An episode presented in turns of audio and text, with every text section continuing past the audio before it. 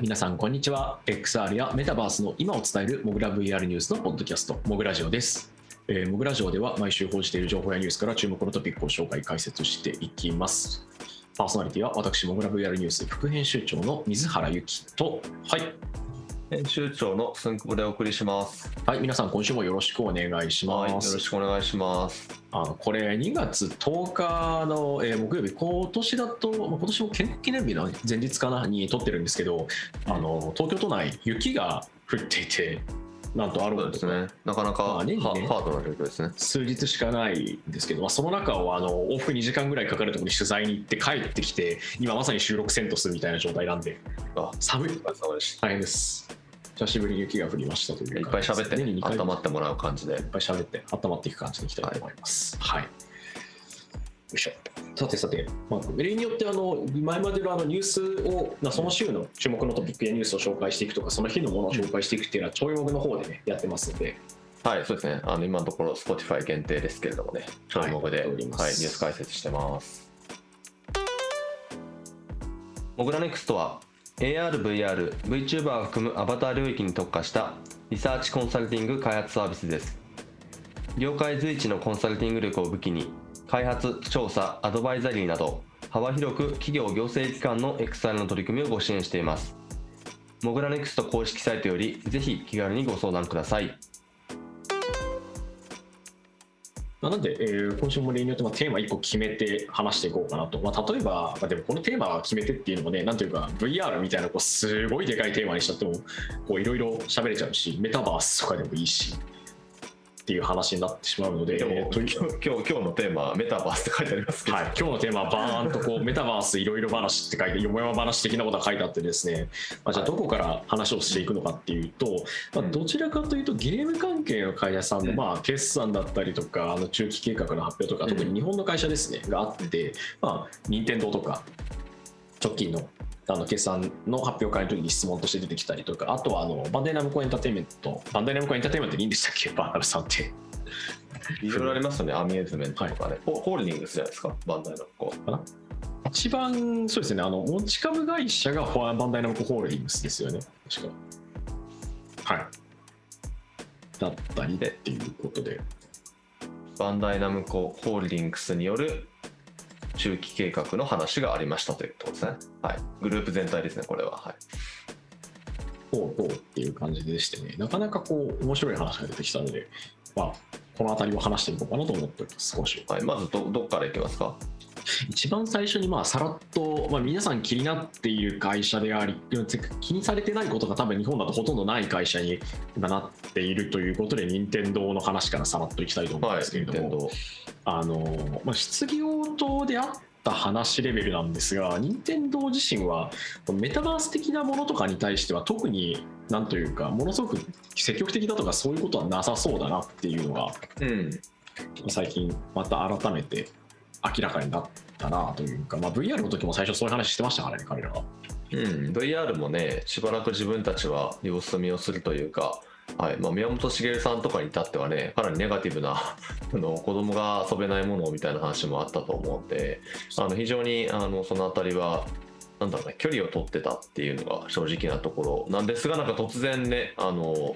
任天堂ラボで VR のやつ、段ボールで組み立て出したりとかして、あれ何の話なんだっけみたいな 気がすごいしたんですけど、はい。まあ、とはいえ、えっと、今回も任天堂さんは、まあ、メタバースね、自分たちで言ったわけではなくて、えっと、これは決算発表の中で記者の質問で、えー出たということなんですが、まあ、そもそもあの、よくね、メタバースというと、まあ、最近あんまり言う人減った気がするんですけど、あの動物の森をね、メタバースのその事例としてあ挙げられることがやっぱり多多かったと思うんですよ。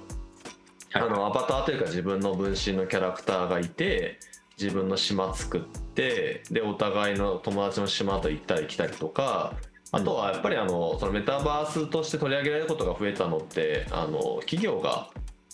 あの動物の森の中になんかちょっとこう自分たちのイベントを開くなんかそういうのを作ったりとかあとは、えっ、となんだっけショールームみたいなのを作ったりとかあとは、えっ、と果てはなんかバイデンが 大統領選に使ったとかあったじゃないですか。だからなんかそういうのでそのゲーム以外にも人が集まる空間でしかも表現する空間として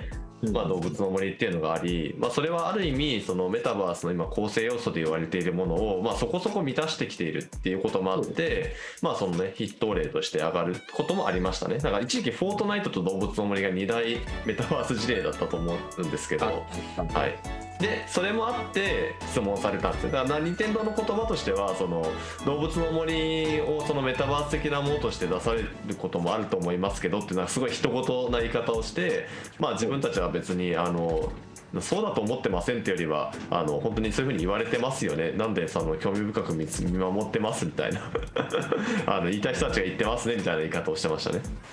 電車質問としてはあのメタバースについて現地でお話しできる範囲で教えてほしいって質問に対してこれあの今朝の資料の中に含まれてるんですけども公開されてる、まあ、いろんな世界中の会社が多く注目してるので大きな可能性を秘めてるのではないかとはないかと捉えていますとかあの、ま、集まり動物の森がまあ一例として挙げられることもあってそういったそういった意味では関心を持っていますっていうあの含みがあるというかなんていうか、こう直球で我々はすごく乗り気ですみたいなことを言わずに集まれ動物の森が取り上げられているという意味では関心がありますみたいなニュアンスの言い方をしている部分もあって、まあうん。具体的にそのメタバース的なものとかによってどのような楽しさ驚き、まあ、任天堂が提供している良さですよね。ユーザーの価値とかうん。をどうやって提供できるのかを分かりやすく定義するのは簡単じゃないし、まあ、それをどうお届けするのかっていうところを重視してるので任天堂なりのアプローチとして伝えられる方が見つかれば何か検討できるかもしれないけど今はまだそういう状態ではない。今はまだじゃないですね。現時点ではそういうような状態ではないと考え状況ではないと考えていますっていう。まあ明らかに一線を引いているというか線を引いて下がっている言い方になってるなと。いやここでねこの記者の人がねミーバースのこととか突っ込んでみたらよかったと思うんですよね。ミーバースっていうサービスがあると思うんですけどあれはあのバースとは何だったんでしょうかみたいな。はい。特に関係なくユニバースとかマルチバースみたいなメタバースっていうことを多分意識してないけどそれっぽいワードつけたんだろうなってユニバースっていう意味で、いやそうですね。うん。そうそう。まあはい。その辺のね的なものとかあれもメタバース的だよねって言ったら大体のものってそれっぽくなるしそれっぽい体験って対等サービスじゃなくて複合的にやればできるしみたいなことにもなるのでそうですねそういう言われ方もするけど任天堂はここでは明確に。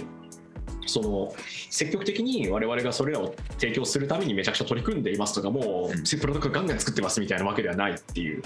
まあ、いかにも任天堂らしいっていううん。うん彼らは自分たちの、まあ、コアな部分というか何がお客さんにとって楽しみなのかとかどういったものを提供していくことでゲーム文化っていうものを維持したりとか育っていったりするのかっていうことに関してめちゃめちゃしっかりしてる会社なので、うん。まあ、そのあたりに対する配慮はすごく伺えますよね。これははい自分たちでメタバースって自分たちが言うことはないけどそれっぽいコンテンツとかだったりが出るうんとか、まあ要素が含まれているタイトルがあるっていうのは結局事実ではあるので、そうですねまあそういうことになるのかなと。ちなみにこの記者の方です。いや記者というか質問の方、質問者の方、メタバやさ NFT、NFT などへの取り組みに関してっていうふうに聞いてるんですけど、NFT についてはあの古川さん、一切答えてなくて、ああ、ちゃんとしてるなというか、うん。あの隙がないなとは思いましたね、このあたりは。まあもうあえて触れないっていうことですよねそこに関して。はいうん。今のところ、まあ、あの NFT が悪だとかっていうよりは、シンプルにあの賛否両論あるし、問題点も多々あるし、そもそもそれをなんで使うのかみたいな原理的な質問とかもまだ全然なされてる状態なんで、そこについては特に見解を述べないっていう。そうですね。まあ、特にゲームのね好きな人たちの中での NFT って今すごくちょっとあのセンシティブな問題になっているのでノーコメントっていうのが本当に正しいというかあの一番あの波風立たないですね。はい。あのそういう回答になるかなと基本的にねあの遊びのところというか体験良い体験とか良い遊びを提案していくいろんな遊び方とかを提案していくっていうスタンスの任天堂としてはもとものすごく妥当性の高いというか、まあ、それはその通りであろうっていう回答でちょっと面白かったですこれはで一瞬話題になりましたね、うん。あの狭い範囲ですけど。でじゃあ、まあ、他のゲーム会社とかはどうかっていうと、まあいろいろあったりはするんですけど、まあまあ、エピックとかはねゲーム会社っていうかもうほとあ、まあ、ゲーム会社だけど、まあ、ゲームエンジンの会社でもありっていう彼らは、まあ、もうメタバースやりますみたいな話をあの Facebook 元にメタが言い出す前からちょこちょこしてましたし他のところで言うとねあのバンダイナムコさんとか直近ちょっと面白い話してましたよね。あーなんか IP メタバースっていうワードが確かあの中期計画か何かで出てたはずで。そうですね。これちょいもぐでもちょうど紹介したんですけれどもまあもうバンダイナムコといえば本当にガンダムとかね、えーいろんな IP のを使った、えーコンテンツデジタルコンテンツもあれば、えーグッズもあればイベントもやっちゃえばみたいな感じでもう IP の本当に、えー、壮大壮大に点みたいな感じになってますけれども、えー、とそこの中期計画2022年の4月から2025年までのま3年間の計画っていうのを記したものになりましてそちらの中に IP 戦略当然強化していくというのは筆頭であるんですけどその中の特に IP× ファンの取り組みファンの人たちに提供していく IP をより提供していくっていうところでのメタバースを活用しますというふうにもうなんかいっぱい書いてあるんですよ。ああ。完全に、まあでじゃあ IP メタバースっていうね言葉だったりあと確か説明会のスライドかなんかとなんかガンダムガンダムがなんかいるワールドみたいなのが映ってましたけど、まあ、IP メタバース、うん、IP メタバースなんですかね。まあ彼らのニュアンスのところでいくとどうなんでしょうね、まあ、オープンなのか何なのかそうどういう場所にしていくのかっていうのが、うん。なんだろうなこの例えば、まあ、いわゆる UGC ベースだとかあるいはそうでないものなのか何なのかっていうところにいまいちょっと分からんなと思っていてそのディズニー×メタバースとかあのあとはマーベルのキャラクターがいてそのキャラクターと何かできるとか一緒に遊べるとか友達がと一緒にできるマルチプレイのそういうゲームとかが入ってるみたいな感じなのか何なのなのかなみたいなことはちょっと思います、うん、まあ、一応あのこの中計画あの公表されている文章なんで読むと仮想空間っていう言葉があったりするんででもまあいわゆるその 3DCG で自分がアバターで入ってで IP の世界観を体験できるっていうコンセプトのようですね。まあなんかオープンかどうかとか、その、えー、他にじゃあなんかブロックチェーンと NFT がどうかとか、そんなに一切触れてなくて、まあオープンであるべきだとは思うみたいなことを言ったりとか、えっと、あとはなんだっけな、えっと、インタラクションが取れるとか、あとは、えー、さっきのグッズを扱ってる会社でもあるので、そのいわゆるリアルとの接続、フィジカルとそのデジタルをこうつなげていくっていう、次はなんかメタバースを単純にこう、あのバーチャル空間だけの話でもなんか収まらないようなこのめかしとかっていうのはしてますが、えっと一言で言うと別になんだかよくは分からんという、はい、感じでしたね。まあ、お店に行ったらそこの場所で AR 体験できるとかって、まあ、よく海外のブランドとかもやったりするし、うん。まあ、あとオフィシャルウェブサイト的なものとかから 3D のゲームが遊べるところというか、まあ、ナイキがロブロックスに、まあ、ワールド作ったりとかあと BMW がジョイトピアっていう名前でそのメタバースって彼ら言ってますけど、まあ、2D のディスプレイ上で一応体験する 3D 空間でコンサートやったりあと会社のその、まあ、販売してる車の説明が見れたりとかっていうインタラクションを取れるゲームみたいな形で公式ウェブサイトというのを、部分コーナーを作るみたいなイメージですねをやってたりするっていうところなので、はい、その線だったりするのかなとかは思ったりしますね。うん、まあ、あとあの、ね、IP もののメタバース化っていうところだと、まあ、そのディズニーもさっき例に出たようにあのメタバースって言葉を使ってましたけど、まあ、もうちょっと具体的にやってるところで意外とあのなんだろう最近の業界であのほら VTuber のね事務所でもあるあのホロライブがまあ、あのカバーっていう会社がやってますけど今あちらが作っているのがホロライブのメタバースですよね。オルタナティブ。っていうことでその一つとしてフォロワースっていうのがですね。うん。まあ、メタバースって言った時にその割とまあよく言われてますけど統一的な定義が業界とか定義が存在してるわけではないんでみんなこう、まあ、大体なんとなくこう複数人でその場所に行けて割とかなりリアルタイムに近いねしリアルタイムでコミュニケーション取れてアバター、まあ、自分のものだと感じられるようなアバターがあって 3D 空間上にあってみたいなところまでは割と共通了解だとは思うんですけど、うん、まあ、そこから先じゃあどこで体験できるのかとかデバイスが何なのみたいなのって別に VR である必要性もなさないっていう主張する人たちもいるし難しいとこっすね。そうですね、まあ、どんなものになるのかちょっと楽しみにするしかないんですがあとはあの意外と具体的なところでいくと、えっと、3年間なんですよね、この中期計画。で IP メタバースに、えっと、一応いくらかけるかって書いてあったんですよね。はい、150億円という数字が書いてました。うんまあ、ファン向けのその IP× ファンに400億かけてそのうちの150億がこの IP メタバースの構築であるということでなんかそのデータを統一させたりだとかあとまあそもそものメタバース構築っていうところに150億円使うそうです。でこの数字を見た時に、まあ、近しいところでいくと去年ですかね。あのグリーが国内企業でしたけど23年で100億という数字を出してましたね。あのリアリティのですね、リアリティ。メタバース。リアリティをねリアリティさんを中心にしてメタバース分野をやりますって話をしてましたね、で他でちょっと比較しちゃいけないかもしれないけど、まあ、一応出すとメタは年間1兆円ですよね。あれは研究開発で ハードウェアその他もろもろ全部組みであの金額ですからね。本当に。いやだからなんかその IP 持ってる会社がメタバースに150億円使えますって言った時になんかどこまで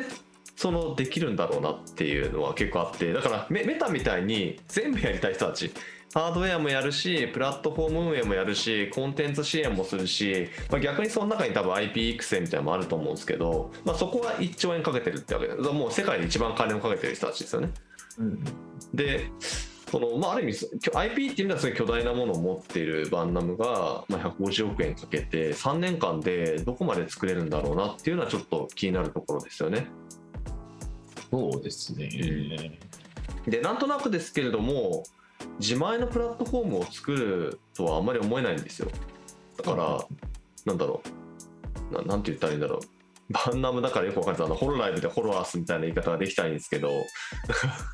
まあバンナムバースバンナムバースみたいなのを作ろうとしてそれがなんか一つのオリジナルアプリでとか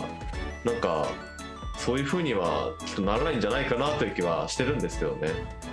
あそうなんというか一つのアプリの中でっていうよりはやっぱり複数アプリあってそれらをこう単一の ID とアバターで串刺しにできるみたいな仕組みになるのかうん。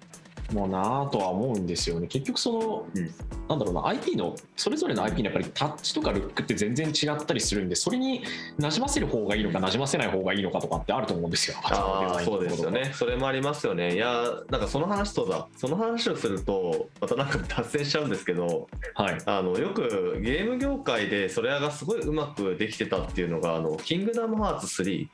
あのあのアンリアルエンジンで作られてますけどあれがそのあキングダムハーツ知らない人がいるとあれなんで大変なんですけどあのいわゆるディズニーとスクエニのコラボゲームでディズニーの映画のまあいろんな世界に入っていって、まあ、そのワールドごとに、えー、と主人公たちが敵と戦っていくっていう RPG ですよね。で3だと「パイレーツ・オブ・カリビアン」とかあと「トイ・ストーリー」だっけ「トイ・ストーリー」とか結構その世界観も満点の感じのあの作品が多くてでそのワールドつまりその作品ごとにそのキャラクターの見た目が微妙に変わるんですよね。その世界に合わせて。あれがすごくその今あの水原さんが話してたことに近いなと思いましたね。であれ確かワールドごとに確かあのテクスチャーのそのエディターみたいのが全部あのレイヤーが存在していて切り替えるっていうなんか多分 要はそのある意味こうなんかその世界の数だけゲーム作ってるのと同じようなことをやってたっぽくて GDC で聞いてなんか戦慄したんですけど。ちょっとした狂気ですねそれは。やなんかほら切り替えると変わってくんだよって見せてたんですけど。あーでも言われてみるとあの今調べた限りでも「あのトイ・ストーリー」的なやつとかあの他のディズニー系のやつというか、モンスターズ・インクみたいなやつとあと本あのパイレーツ・オブ・カリビアンのところだとやっぱりうん。服とかのうん。細かさリアルさとかキャラの表情が全然違うんですよね。まあ、元の作品もそもそもね全然実写と、あのピクサーの CG を利用してるので全然違うじゃないですか。だからまあ違って当たり前だしでもあれがまさにその世界を作りず作ってたわけですよね「トイ・ストーリー」も「パイレーツ」も、そうですね。そうです。いそやそこういやだなんか、からね、うん、馴染ませ方がすごいんですけどこれって結局その個別の IP ごとにめちゃめちゃ調整と監修繰り返して作ってるじゃないですか。うんでそれをじゃあバンナムがその分だけやるってなった時にじゃああのアバター的なものを使うとしてそのアバターの見た目じゃあ自分で好きにカスタマイズできますみたいなことやると再現ないわけですよね基本的に。自由にアバターアップロードできますみたいなことには多分ならないと思うしさすがに。うんそんなことできるんだったら、まあ、ありえるんだったらアバターの規格が全部標準規格化されててかつそれでルックの統一が取られてるみたいなことでしかありえないと思うんで、うんいやそうなんですよ。ガンダムとパックマンとドラゴンボールとワンピースとかなるわけですよ。まあ、なんで？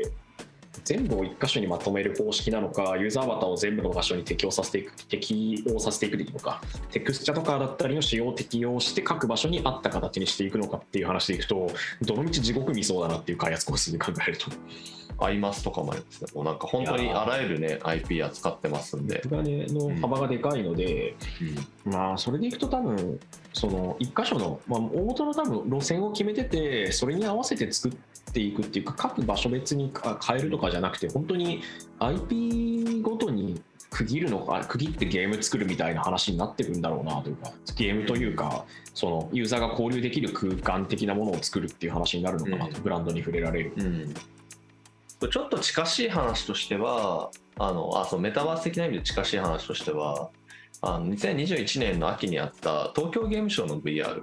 はいはいはい。あれってその、まあ、一つのプラットフォームを、まあ、東京ゲームショウあ元いあれはアンバーが作ってますけど、まあ、あちらが用意してでそこに各 IP あのあれは各ゲーム会社が出展をしてで、まあ、まあできる限りの自分たちの表現みたいなのをやろうとしてたじゃないですか。なんかあれも一つのこう複数の IP をいかに一つになんかこう一つのこうメタバースに合わ合わせていくかみたいなちょっとしたこう実験だったなと思ってて、まあ、結構そういうのがこれからも続くんじゃないかなっていうのとあとはやっぱりそういう IP がある場には人が集まるっていうそのやっぱ求心力ですよね。ファンの人たちが絶対来たくなる集まってくるっていう話もあるのでやっぱクラスターでねこれも2021年にあったあのツイステはい。女性に大人気のディズニーが提供しているあのスマホゲーですけど、まあ、それのねあのハロウィンイベントだったっけな？かなんかがあった時とかも結構あの多分今までメタバースとかあのバーチャル空間とかクラスター触ったことない人が普通にアクセスしてたみたいですけど結構なんか IP の力わかんならないのでそういう意味ではプラットフォームがその IP をね奪いに行くっていうか取り合うっていうパターンが出てくるんだと思うんですよね。まさに今、うんゲーム関係のとこだと、昔から熾烈だし今もガンガン起きてますよ。ね。うん。そうなんです。だからそのあたりもねだから映像と同じですよね。だからネットフリックスとかアマプラでそのあい映像コンテンツをね奪い合ってで片や、えっと、確かあれバンダムでしたっけ？あの独自のやつありますよね。アニメ配信で。あだからなんかそう自分たち本当自前でやっちゃうのかいろんなところにコンテンツ出すのかで相互乗り入れなのかとか結構なんかいろいろこのどう IP のメタバース作っていくかってあとそもそもどうなるのかっていうのが全く分からんなという、はい、うん、展開の仕方も確かに、ね。最終的なそのプロダクトとしてどうユーザーに印象付けられるというか、どうユーザーが思う体験するものになるかもちょっとようわからんしどうするかどういうふうに広げていくかもようわからんっていうわからんだらけの状態ですよこれは。いやまあでも何にせよ言えるのはやっぱコンテンツは強いですね IP いやコンテンツイズキングのもう何百回やってるかわかんないですけど再演ですよねやっぱりどこもかしこもゲーム業界もずっとおおむねそんな感じだしで考えるとまあマイクロソフトが最近いろいろ買収したのは、まあ、メタバースっていう言葉に限らずゲーム関係だとそういうことになるしっていう SIE のやつもそうですけどいろんなパブリッシャーとじゃない、えー、とデベロッパーの囲い込み的なやつは起きているというか自社で確保しておきたいっていう考えがやっぱりあるんでしょうね。自分たちだけにはそうなんですけど。あのまあね、マイクロソフトがああやってアクティビジョン・ブリザードを買収したり、ベセスダを、ベセスダじゃない、ゼニマックスか、あのおよびベあのベセスダを買収してしたように、なんかその、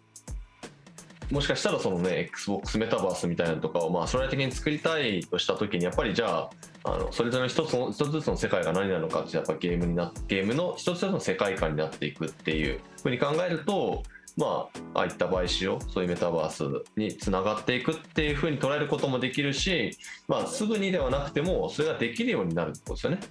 そんだけその IP を抱えておくということは。いつでもできるっていう表明かなとも思ってます。うん。業買収していくってことまあ言ってしまうと僕らが使ってるウェブサービスもまあいろいろあるわけですけど同じブラウザからアクセスできるとか同じあの IP アドレスからアクセスできるみたいな話に近くて多分そのあたりを束ねていきたいっていう話に近いのかなというふうに思います、すごく。そうですねいやまあそういう意味ではね、うん、はい。あとあそうですね企業ブランディングが 3D 化するみたいなね路線で、まああの動画で企業ブランディングが結果的にその企業が YouTube さあののチャンネル開設するとか、まあ TikTok とかねあのインスタのリール載っけたりするとかそもそも Instagram とか Twitter 使うとかウェブサイトを開設するみたいなレベルでみんな 3D 化していったりするのかなっていうのは思うですね。それでいくとね企業サイトに 3D コンテンツが載ってないとユーザーとのタッチポイントがうまく作れないとか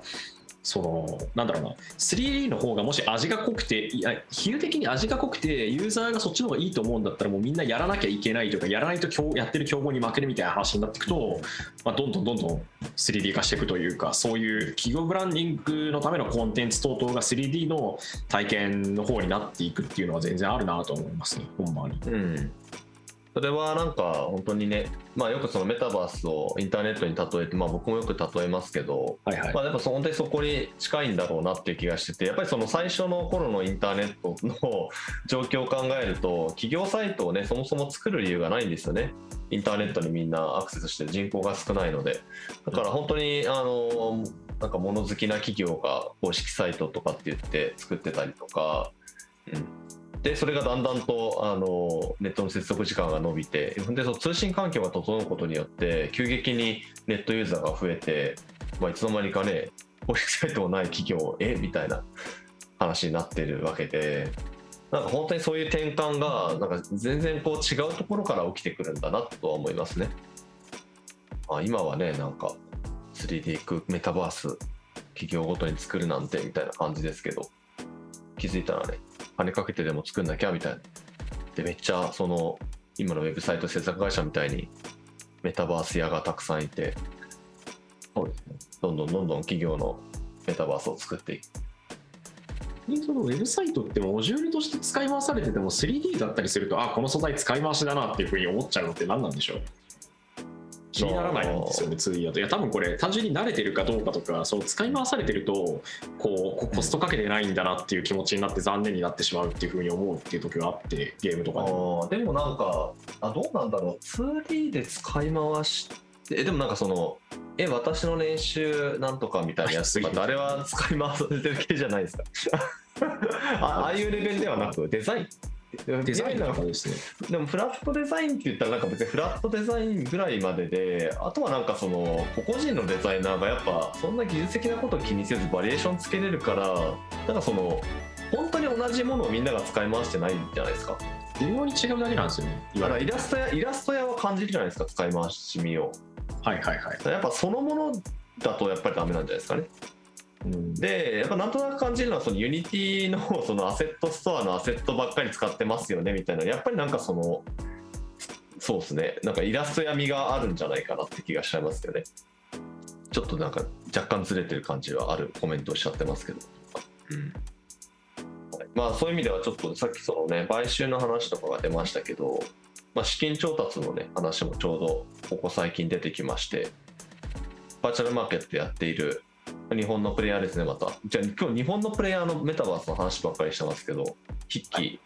筆記がああ先日ね、あのシリーズ A の調達を無事完了されましたね完了したということで、まあ、2021年にドコモから65億という話が出て、まあ、結構でかい金額だったんでね、あのインパクトが大きかったですけれども、え追加でまだまだあるよと言っていたのが、えようやく公開されたということで、これ5億円で、えっと、えー投資元はメディアドゥだったと。はい。はいメディアドゥってうん。伝承？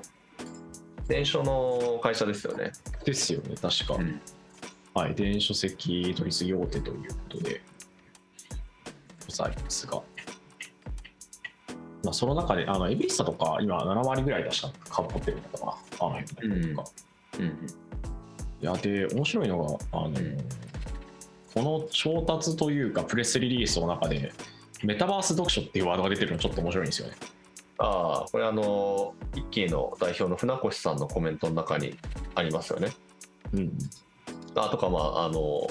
とか、そもそもメディアルとかのプレスリリースにも書いてありますね。メタバースで読書の新たな体験価値創出。なんかあのマイリアレストさん日本のこれもまた VR ゲーム日本の VR ゲーム会社なんですけど初期やってたあの VR ノベルゲームっていうよりもっと読書に寄ってるやつのことを思い出しますねこれ、うん、あそうそうそうこの VR 読書というかメタバース読書だこのメタメタバースがまあ VR 要するに没入環境における読書っていうテーマ自体はそういう意味ではすごいその前から取り組まれてるんですよね。うんでその筆頭があの、まあ、東京クロノスはじめアルトデウスであの、まあ、ある意味ね日本を代表する VR ゲーム会社になった MyDearest さんの超初期作品ですよね。はい。名前なんだったっけ？えっとイノセントフォレストあイシリーズノセントフォレスト出た。イノセントフォレストだ。懐かしい。岸上君聞いてますか？イノセントフォレスト。ですねあとかいやでもなかなかね、そのまああの知らない人はぜひあの別にいまだにストアに並んでると思うんでやってみると思うんですけどいわゆるその VR の中で本を読んでいく漫画を読んでいくっていうそういうスタイルのあ作品でしたよね小説でしたっけ？イノセントフォレストは最近ノベル体験をしていくっていうところなんですけどやっぱりこうめなんだろうな。メタバース読書とか VR 読書っていうのは、まあ、よく出てくる話だし、まあ、資料とかを使って VR でこう会議とかガンガンできるじゃんみたいな話が出てくるんですけど、うん。あの文字ベースだとねすごく辛いんですよ。一言で言うと。まあ、そもそもね解像度が足りないから文字が読みづらい文字が読めない、まあ、なんで文字めちゃめちゃでかいとか、あの本当に壁が読むみたいなノリとかだったりのサイズ感だったり、まああるいはあの音声ベースでいってテキストが補足でついてるその字幕としてのテキストっていう路線、まあ、ノベルゲーム的な路線でやってってかつテキストじゃなくて音声ベースでちゃんと全部出てるっていう方針だったりしないと、まあ、結構厳しい。あと漫画的にすごく、まあ、漫画的なものでかつ文字がすごくでかいみたいな。うん。路線じゃないと結構大変なんですよね、うん。やっぱり解像度足りなくて目がすごく疲れるっていう。はい。最初、夢の相談所だ。夢の相談所。漫画、漫画です、まずは。マイディアイスさんの最初の作品、夢の相談所で、その後、イノセントフォレストかな？はい、ノベル、立て立て続けに出して、いろいろ挑戦してましたね、この頃は。ちょっとね、ボイスで流れたりとかね。背景がその世界観だったりとかねしたんですけどもやっぱさっき言ったようにいろいろこうちょっとさすがに難しいかなとやっぱ実験的な作品でしたね面白かったんだけどデウスとか東京クロノスの後も完全にそのなんだろう、うん。ノベルゲーム路線ではあるんだけども、その体験の性質が全然違うっていう仕組みになってて、やっぱ音声ベース音声で何やっと映像で何やってるかが分かってその上でテキストがその字幕補助として存在するっていう、まあある種テレビとか映画の文脈ですよね。映像と音声が強いっていう方じゃないととにかく大変なんですよ読書って。読書というか物語体験的なことをやるかって。まあ、そりゃそうだろうっていう話なんですけど。でそそうです。でそのイノセントフォレストなりがあってでその後出てきたいくつかでもなんか面白いものがあったなと思ってて、うん。あのスクエアエニックスが出してた、えっと、これも実際の漫画うち売られてる漫画の確か1巻丸ごとその VR に適用させるっていうので、あの結婚指輪物語 VR っていうもともとプロジェクト光って呼ばれてあの結構こっそりとあの東京ゲームショウとかでも出てて最終的に、えー、と PCVR 向けかな？ Oculus Rift 向けにリリースされた作品とかあったと思うんですけどあのそのコマ漫画のコマがその立体になっててでそのし時々その大事なシーンになると一気にそのコマに自分が入ってってみたいな。なんかああいう表現とかは凄まじく面白かったですけどね。路線になるんじゃないかなという。作るの大変そうだなっていうのは正直。したけど漫画をね一冊書くのとこの漫画をベースにした没入体験を作るっていうのは全然比べ物にならないぐらいコストがかかってんだろうなって感じしましたけど。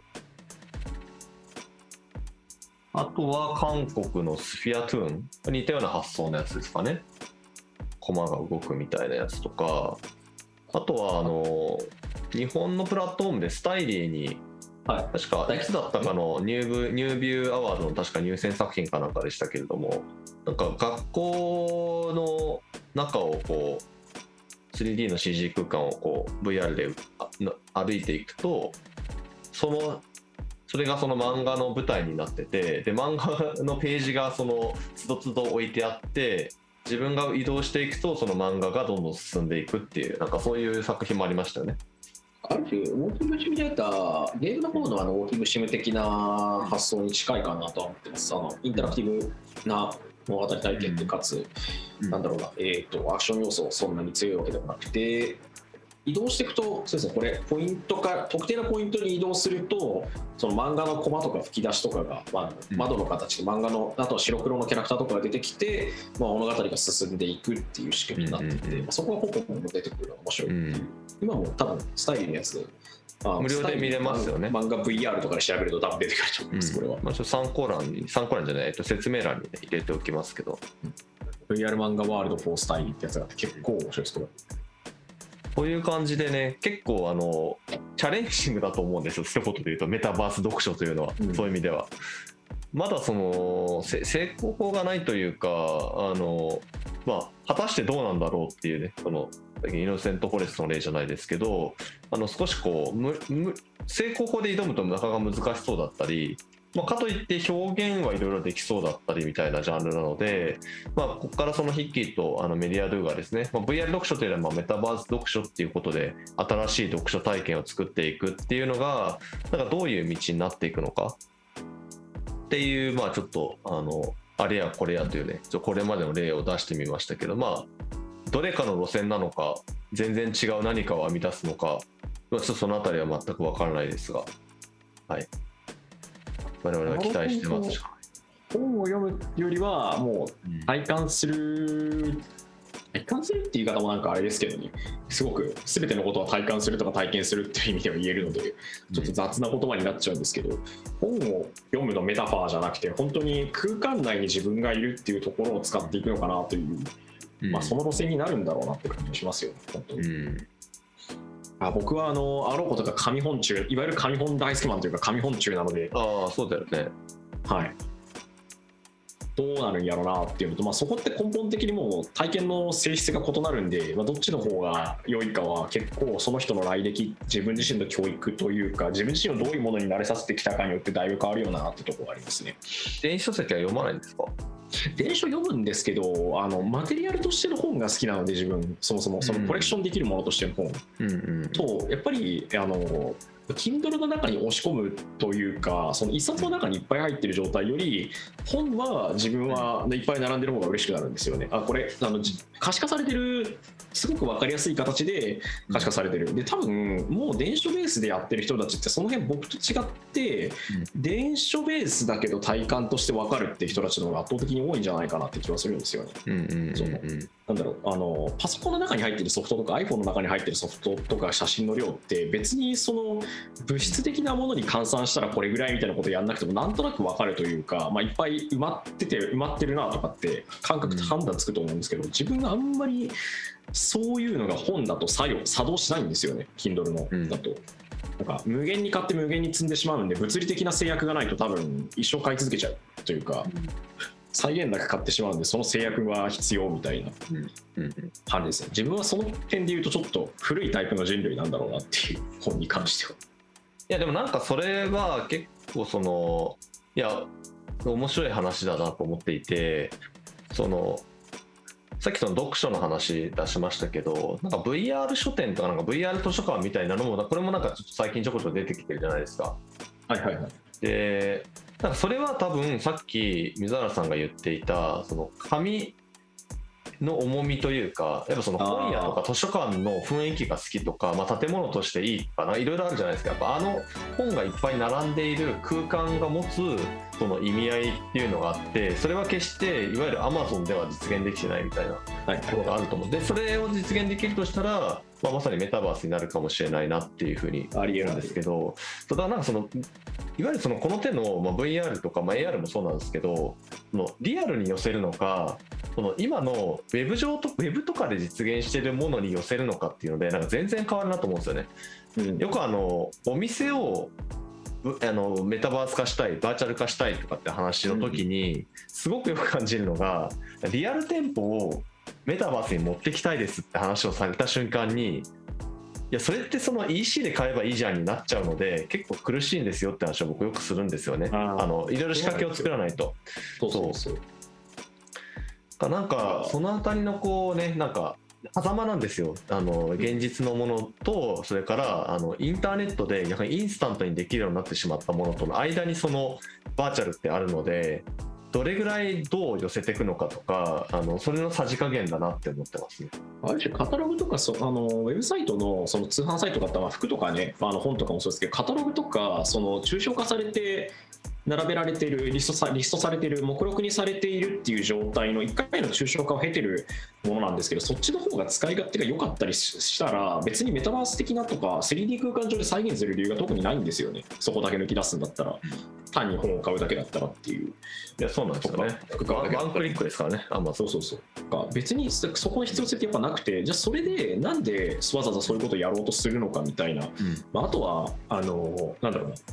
そこってそのその人ユーザー自体が文化的にとか歴史的にどういうものに慣れ親しんでるかっていうところはやっぱりあってインターネットとかを使えないっていうと、まあ、なんだろうある程度ネット使うのが下手くそな人というか、通販サイトで買おうとしても全然わからんみたいな人って多分そこのメタファーというか、メンタルモデルがないんですよねウェブサイト的なものの。うんうんうん、でそういう人たちにとってはすごく 3D 的なものって有効だとは思うし逆にウェブサイト的なもののメタファー 3D 的なものがどんどん広がっていった後にウェブサイト的なメタファーというかそのメンタルモデルがない人たちって多分もう使えなくなるから みたいな話ってあり得るのかなと思います、将来的に。その自分自身をやっぱり最強それを使うことによってどんどん教育してしましてしまうので、うん、僕らは多分使えるけどどんどん例えばあの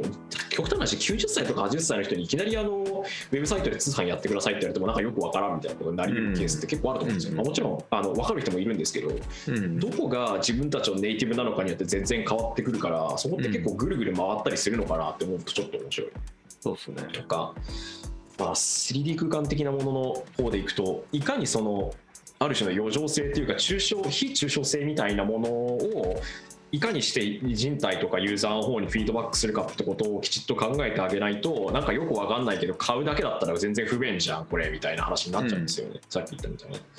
や本屋はな難しいですよねその陳列されてること自体に価値があるとか、うん、大量の情報がいっぱいざっと並んでいるっていうところの質量感なのかあと書店の匂いとかなのか、うん、空気とかねなのか、まあ、どこに価値が置かれているかとかどこにユーザーさん来てくれる人が価値を感じているかっていうところがしっかり分かっていかないと難しいだろうなっていうのは、まあ、何につけてもそうですけど。ね。はい、そういえば物理法に最近行ってないですね結局。あの外に出にくくなってからはあんまり。ああそうですよね。僕もなんか最近神奈川に引っ越してきたんですけどどこだっけな？なんかどっか神奈川にすごいいい図書館があると聞いていきたいなと思ってるんですけど、はいはい、まあでもなんか本がいっぱいあるところっていいですよねなんか。謎の結論に着地しましたけど僕は本がいっぱいあるところ大好きなんですよ図書館とか、うん、紙本中的にはどうするかはどうなるのかはこの、まあ、メタバース読書とか VR 読書だったりとか、まあ、伝書の文脈の上で来るのかそれとも違う文脈の上で来るのかどういうデザインとか体験を作ってくるのかっていうのはすごく気になるところです、うん。うん、あそうちょうどなんかあれですけどなんかちょうどあれでしたっけ？2021年のあれ紅白でしたっけ？あの夜遊びがライブしてたの、ライブっていうか生中継したの埼玉の図書館だったじゃないミュージアムか。あの本がダーって並んでるところ。はいはいはいはい。やっぱ、ね、なんかロマンを感じちゃうじゃないですかああいうのって。ね。わかります、あのえっ、ー、と角川武蔵野ミュージアムらしいです、ね、そうそうそうそう、うん、どうやら。まあね。まあちょっとどういうものになっていくのかっていうのね。うんまあ、これはもうワクワクしながら待つのがいいかなと。いやなんかうまく言語ができないけど本っていうそのめ携帯それ自体が失われていくのは、まあ、確実だろうなとは僕は思ってるのであの解雇趣味とともに死んでいこうかなと思ってます本に関しては。電車は電車でねすごく役に立つケースは多かったりするんでものによってはそっちに押し込んだりしてますね例えばあの50巻ぐらいある漫画とかは実は僕は物理本で持ちたいってあんまり思ってなくて、うん、そっちは向こうで買っちゃうし。でも単行本1冊しかないようなやつとかあの想定めちゃめちゃ凝ってるとかっていうのは物理本で買っちゃうみたいな感じなんでどこに価値感じるかっていうところにまあそうですね。っていうさっきの話に戻ってきちゃうんですけどね、はい、が大きいのかなっていう、まあ、それで 3D なのか 2D なのか紙なのかっていうところをまあ自由に選択していければいいのかなと思うんですが将来的に 3D の本はだんだん高くなっていくかめっちゃ安くだんだん高くなっていくような予感がするので怖いなと思ってる次第です。あの何の話でしたっけ？メタバース読書の話だ。はい、まあ、メタバースをね結構今 IP とかあとはまああのメタバース読書ってまあ実際言い出した人たちもいるのでどういうものになるんだろうねということでちょっといろいろなメタバースの話をしてみました。はい、というわけでね、今回の、えー、モグラジオ第74回、74回ですね。はい、一旦ここまでということで、皆さんありがとうございました。ありがとうございました。えー次回は何の話します ?PSVR2 の話とかします。公式サイトオープンしましたし。の予定にしますかね。とはいえね、1週間の間に差し込みのネタがあると変わっちゃうんだよね。これ予告をどこまで約束するかっていうちょっといつもドキドキ感があるんですけど。はい。はい。あ次回はね、いろいろ何もなければ PSVR2 PSVR2 の話しましょう。話をしていこうと思います。というわけで、えー、モグラジオ、今週も皆さんありがとうございました。えーパーソナリティは私、モグラ VR ニュース副編集長、水原由紀と、はい。編集長のすんくぼがお送りしました。はい、皆さんありがとうございました。また来週。また来週。バイバイ。